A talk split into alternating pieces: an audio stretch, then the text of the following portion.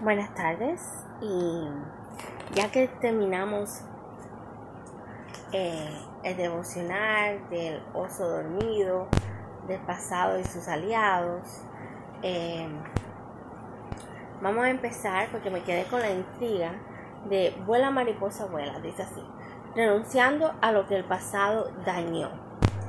Eh, de esta forma vamos a recuperar y olvidar todo nuestro pasado y vamos a renunciar al daño que nos hizo y volvernos a ser nuestra persona, volver a ser quien éramos antes, renunciando al pasado. Capítulo 4. De modo que si alguno está en Cristo, nueva criatura es. Las cosas viejas pasaron, he aquí todas son hechas nuevas. Cuando escucho la palabra renuncia, la primera imagen que viene a mi mente es la de un empleado entrando a la oficina del jefe para dejar una carta en la que explica que abandonará su trabajo. Qué sencillo sería que así fuera siempre que queremos renunciar en la vida. Sin embargo, sabemos que no es tan sencillo. Hay cosas que hemos vivido y experiencias por las cuales hemos atravesado que, por más que deseamos dejarla atrás, nos persiguen. La realidad es renunciar a lo que el pasado nos dejó. No es un proceso simple, pero es posible. En el capítulo anterior descubrimos cuánto poder pueden ejercer sobre nuestro presente las experiencias pasadas. Hoy vamos a adquirir herramientas para que, como Pablo, podamos extendernos a lo que está delante. De la mano con Jesús. No sé si has tenido la oportunidad de leer la novela o ver la película La cabaña. Hay un momento muy especial en la historia en el que Jesús invita a Mac, el protagonista, a correr por encima del agua con él. Aunque dudoso al principio, Mac acepta la invitación y disfruta poder vivir esta experiencia sobrenatural. Más adelante Mac decide volver a intentar caminar sobre el agua, pero en esta ocasión sin Jesús, por lo que no logra hacerlo. Esta es una excelente ilustración del principio que quiero enseñarte. Dios desea que entendamos que cada uno de nosotros necesita ir por encima de sus circunstancias, experiencias y pasado, pero solo logrará de la mano con Él. Necesitamos vivir cada proceso acompañados de su presencia. Y ese es el primer paso que deseo invitarte a dar. El proceso de mirar al pasado para quitarle autoridad solo es posible de la mano de Jesús y esto tiene una revelancia muy particular. Para que podamos manejar el pasado tenemos que enfrentar lo que vivimos. Pero el gran problema es que nuestro cerebro tiene la capacidad de hacer dos cosas con nuestras vivencias. La primera es mantener una memoria retenida, es decir, a nivel consciente no recuerdas lo que sucedió. Lo segundo que podría suceder es que recuerdes las experiencias como las interpretaste o percibiste y no necesariamente cómo ocurrieron. Por ejemplo, cuando yo tenía alrededor de 17 años, pensaba que la casa en la que había vivido durante mi infancia era grande.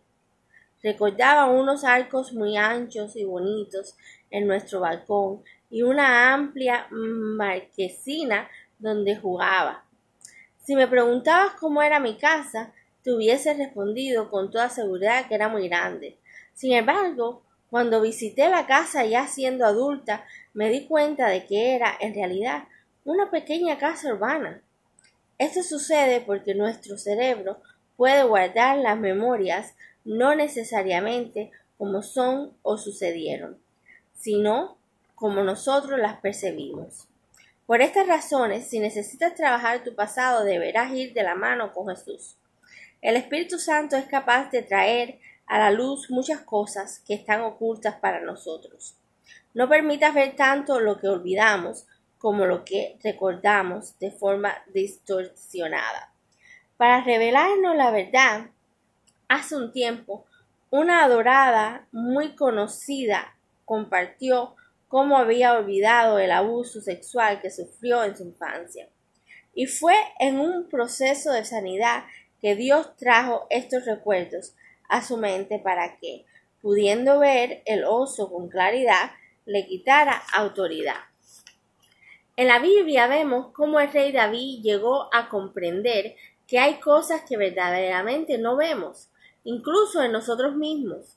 Él dijo con mucha sinceridad, ¿quién se da cuenta de sus propios errores? Perdona, Señor, mis faltas ocultas. Invitar a Jesús a revelarnos nuestra propia realidad, a zambullirse junto a nosotros en nuestras memorias y corazón, es primordial para tomar autoridad sobre nuestro pasado. Mi casa está ubicada en un hermoso campo. Casi todos los días durante la tarde me gusta ir a caminar y tener conversaciones íntimas con Dios. Durante ese tiempo mis ojos han sido abiertos muchas veces para aprender cosas que no entiendo, algunas externas y otras de mi propio corazón. Esto no sucedería si solo conservara conmigo misma conversara conmigo misma. Nuestras conversaciones con nosotros mismos giran en torno a cómo vemos las cosas. Nos excusamos, racionalizamos, casi siempre salimos inocentes, aunque seamos culpables, o hay quienes salen culpables a pesar de ser inocentes. El caso es que no vemos la verdad y somos fáciles de engañar, incluso por nosotros mismos. Por otro lado, las conversaciones con Dios no giran alrededor de cómo nosotros vemos las cosas, sino de cómo Él las ve. Dios es el único capaz de ver la verdad, porque Él mismo es la verdad. Por lo tanto, lo primero que debemos hacer para enfrentar el pasado y el efecto que pudo, puede que o podrá tener en nosotros es pedirle a Dios que sea el quien nos lo muestre. Atrévate a ir al campo y charlar con Jesús. Bienvenidos sean y amén. Amén, amén, amén, amén. Porque eso fue lo que yo hice inconscientemente. Dios me estaba guiando. Yo estoy segura porque mi creencia en Dios es tan grande, tan poderosa, Señor mío. Gracias a Dios. Dios mío. Porque yo hablé sola por alrededor de muchos años de que, que me enfermé desde que obtuve a mi psicóloga y teniendo a mi psicóloga, yo hablaba sola de mi pasado. Y hablaba y hablaba y hablaba y no podía olvidarlo, no podía dormir, no podía descansar, no podía, no podía seguir con mi vida hacia adelante. Tenía miedo, veía las cosas en las calles diferentes y, y para mí, em, y para mí era como que yo estoy loca, yo estoy hablando sola, yo estoy hablando con Dios, pero no es así. La escritora de este libro, muy interesante, Chrissy Muller, que te invita a vivir una vida mejor, te está enseñando que una de las mayores y mejores eh, cosas que puedes hacer caminar de la mano con Jesús y hablar con Dios a solas. Ella vive en un campo y ese es mi sueño, de vivir en un campo un día porque yo soy del campo yo vengo de un campo a vivir aquí en los Estados Unidos. Y me, me muestra que yo no estaba loca. me muestra que eh, voy a ver eh, los títulos que ella tiene, de quién es ella. Pero me muestra que yo estoy muy bien organizada en mí. Y dice, ayuda externa pero con Jesús. Por mi experiencia académica y profesional, estoy convencida de buscar ayuda es una sabia decisión. No tenemos que sufrir solos, lo que podemos superar, superar acompañados. Tenemos que desprendernos de la idea infundada de que buscar ayuda es solo para ciertas personas. Todos necesitamos apoyo. Lo vemos en Jesús mismo, cuando les podía le pedía a sus discípulos en el monte de la angustia que no lo dejaran solo, sino que lo acompañaran a orar. Jesús llevó consigo a Pedro y a los hijos de Zebedeo, de Zebedeo y comenzó a ponerse triste y muy angustiado. Entonces les dijo, quédense aquí y velen conmigo, porque siendo en el alma una tristeza de muerte, unos pasos más adelante, se inclinó sobre su rostro y comenzó a orar. Jesús sabía a quién tenía que ir, al Padre, pero también sabía que no tenía que ir solo. Permíteme aconsejarte que no intentes vivir solo tus procesos. Busca un profesional de salud cristiano para que te acompañe y sirva no solo de apoyo, sino también de guía. Nunca olvidaré a una mujer joven que llenó deshecha a mi oficina, que llegó deshecha a mi oficina. Había sido abusada por su padre durante muchos años. Esto había provocado en ella muchos comportamientos indeseables a los que quería renunciar. Después de recibir consejería pastoral durante un tiempo, un día de forma sorpresiva me dijo, Christy, yo ya no siento odio por mi papá. Más bien lo compadezco y oro para que sea salvo. ¡Qué increíble! Permíteme decirte que la primera asombrada por la obra del Espíritu Santo en aquella mujer fui yo. No tenemos idea de cuánto Dios puede obrar en una vida cuando esa vida se expone a Él. Alabado sea el nombre de Jesús. Ahora bien, ese proceso de sanidad se dio gracias a ella. Decidió no transitarlo sola, sino que extendió su mano, pidió ayuda y dirección. Entonces Dios hizo su obra perfecta. Dios utiliza a sus hijos para traer la sanidad. Un momento para mí. Y dice así, sabiendo que no siempre comprendemos lo que nos sucede o por qué actuamos como actuamos, le has pedido a Jesús que aclare cosas de tu pasado que quizás no ves con claridad. Si es así, puedes mencionar parte de lo que te ha revelado. Hay quienes ven los procesos de consejería o mentoría como algo que solo ciertas personas necesitan. La realidad es que todos necesitamos apoyo y acompañamiento, no solo en nuestros momentos oscuros, sino en el trayecto de la vida. Dice la palabra que mejores son dos que uno. Tienes en tu vida una o varias personas capacitadas a quienes hayas elegido para compartir con ellas tus inquietudes. Escribe sus nombres a continuación. Si no has escogido a nadie, podrías dedicar un momento a pensar quiénes podrían serlo y escribir sus nombres. En el trayecto mío de depresión, de bipolaridad eh, y de esta angustia que he vivido durante nueve años, he tenido a mis doctores, a, a mi psiquiatra, he tenido a mi psicóloga, que le doy mucho crédito, he tenido, o yo misma he puesto un esfuerzo inmensamente grande en mí, en poder hablar con Dios, en hablar sola, en sanarme, en muchas conversaciones conmigo misma. Em, y, y ha sido un milagro, en realidad, que hoy en día yo pueda decir, he olvidado mi pasado y estoy lista para seguir hacia adelante.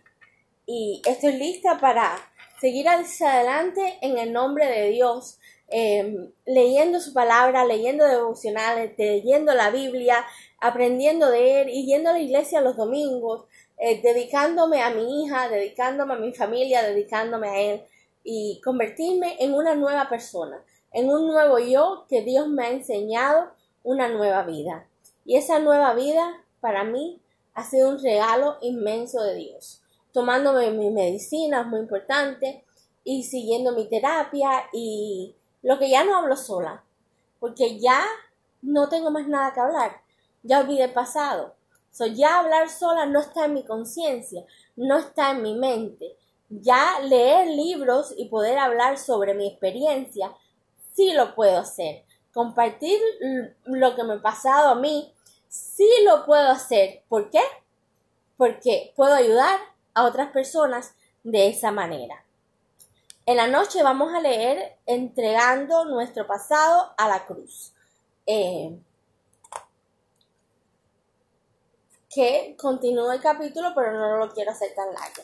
Y vamos a ver quién es la escritora de este libro maravilloso que es Una vida mejor. Es un libro cristiano y es escrito por Christy Mullin. Es una personalidad de la radio de Puerto Rico y conferencista internacional. Sirve como directora de redes, una organización que educa a jóvenes sobre los efectos nocivos de la droga a nivel neurológico.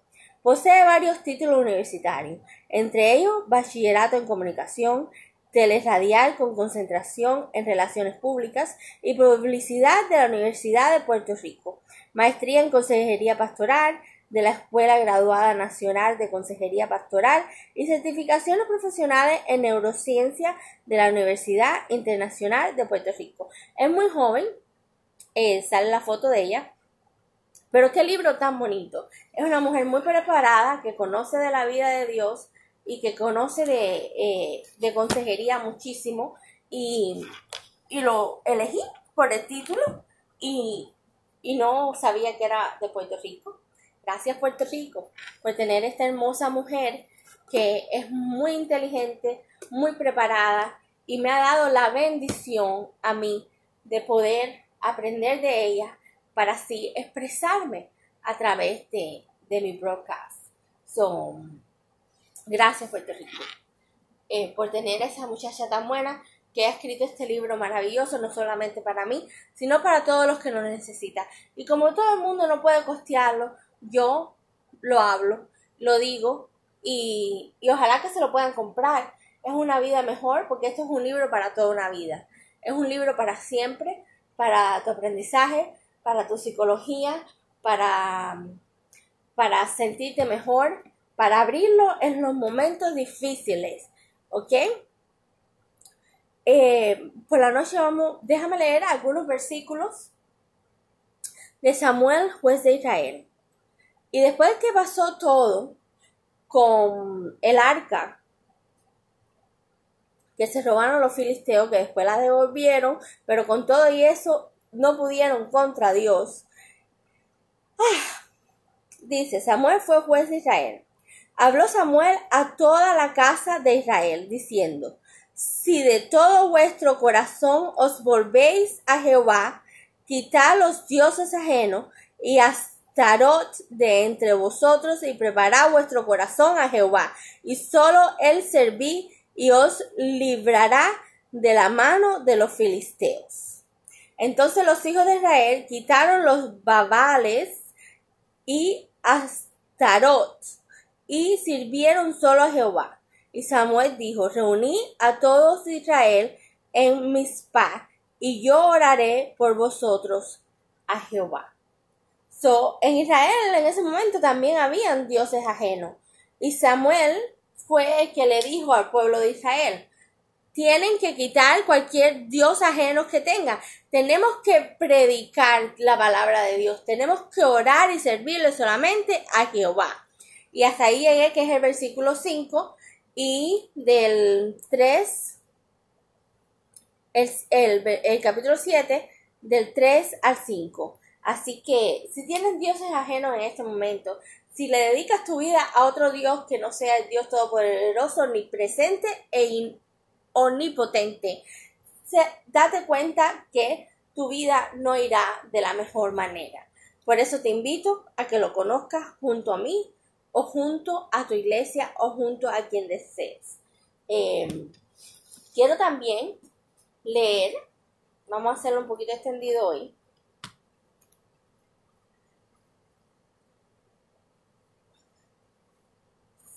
Este devocional de la iglesia que me encantan los devocionales porque es una ayuda increíble. Y dice, eres elegida con un propósito por cuanto en mí ha puesto su amor, yo también lo libraré. Le pondré en alto por cuanto ha conocido mi nombre. So, tú estás elegida.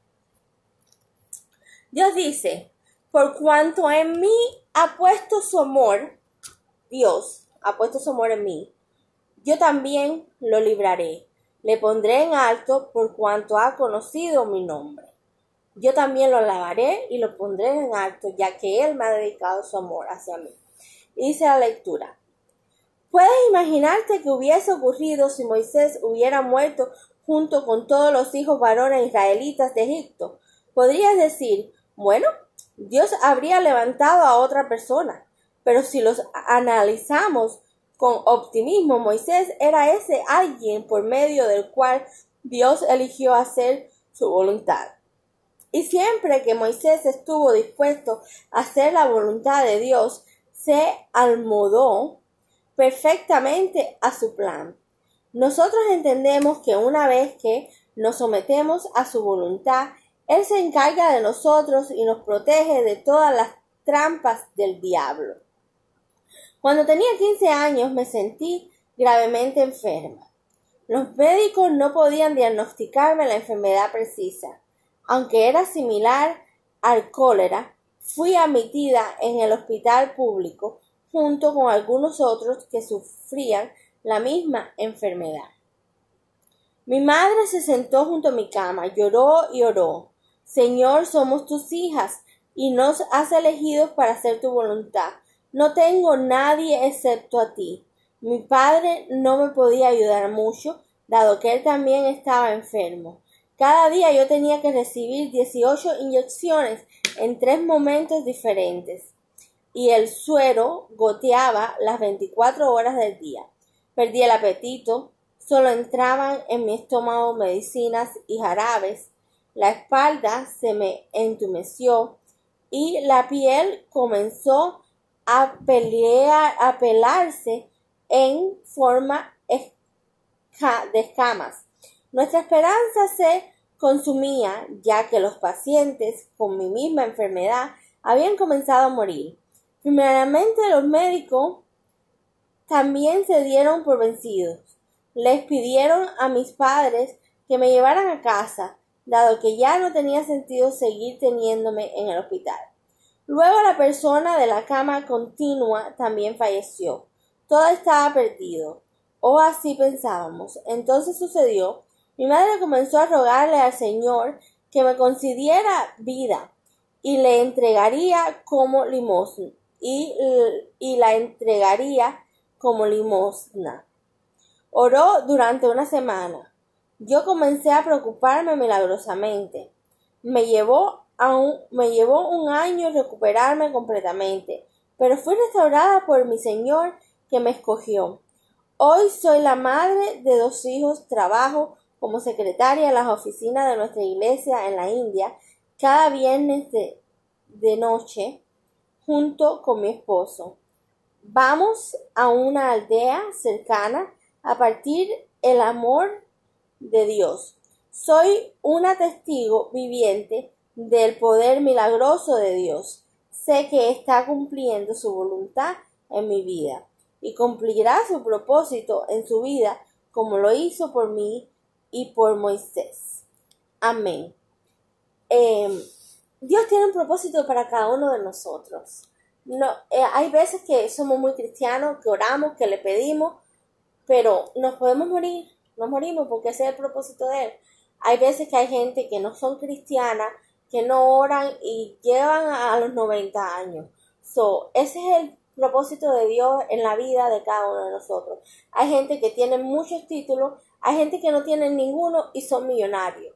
Y los que tienen muchos títulos solamente viven de un salario. Son Dios es grande, Dios es maravilloso y Él tiene un propósito. Y si eres elegida con un propósito para Él, será bendecido siempre, hoy, mañana y siempre. Así que te invito a que toques madera, que toques, toques y diga aleluya, aleluya, bendecido sea. Vamos a darle gracias a Jesús, vamos a darle gracias a Dios por todos los poderes que tenemos, por todas las maravillas que se nos ofrecen en esta tierra terrestrial y a veces no nos damos cuenta por ir tan deprisa en la vida. Vamos a darle gracias a esas personas tan inteligentes que escriben estos devocionales. Vamos a darle gracias a Dios por la Biblia.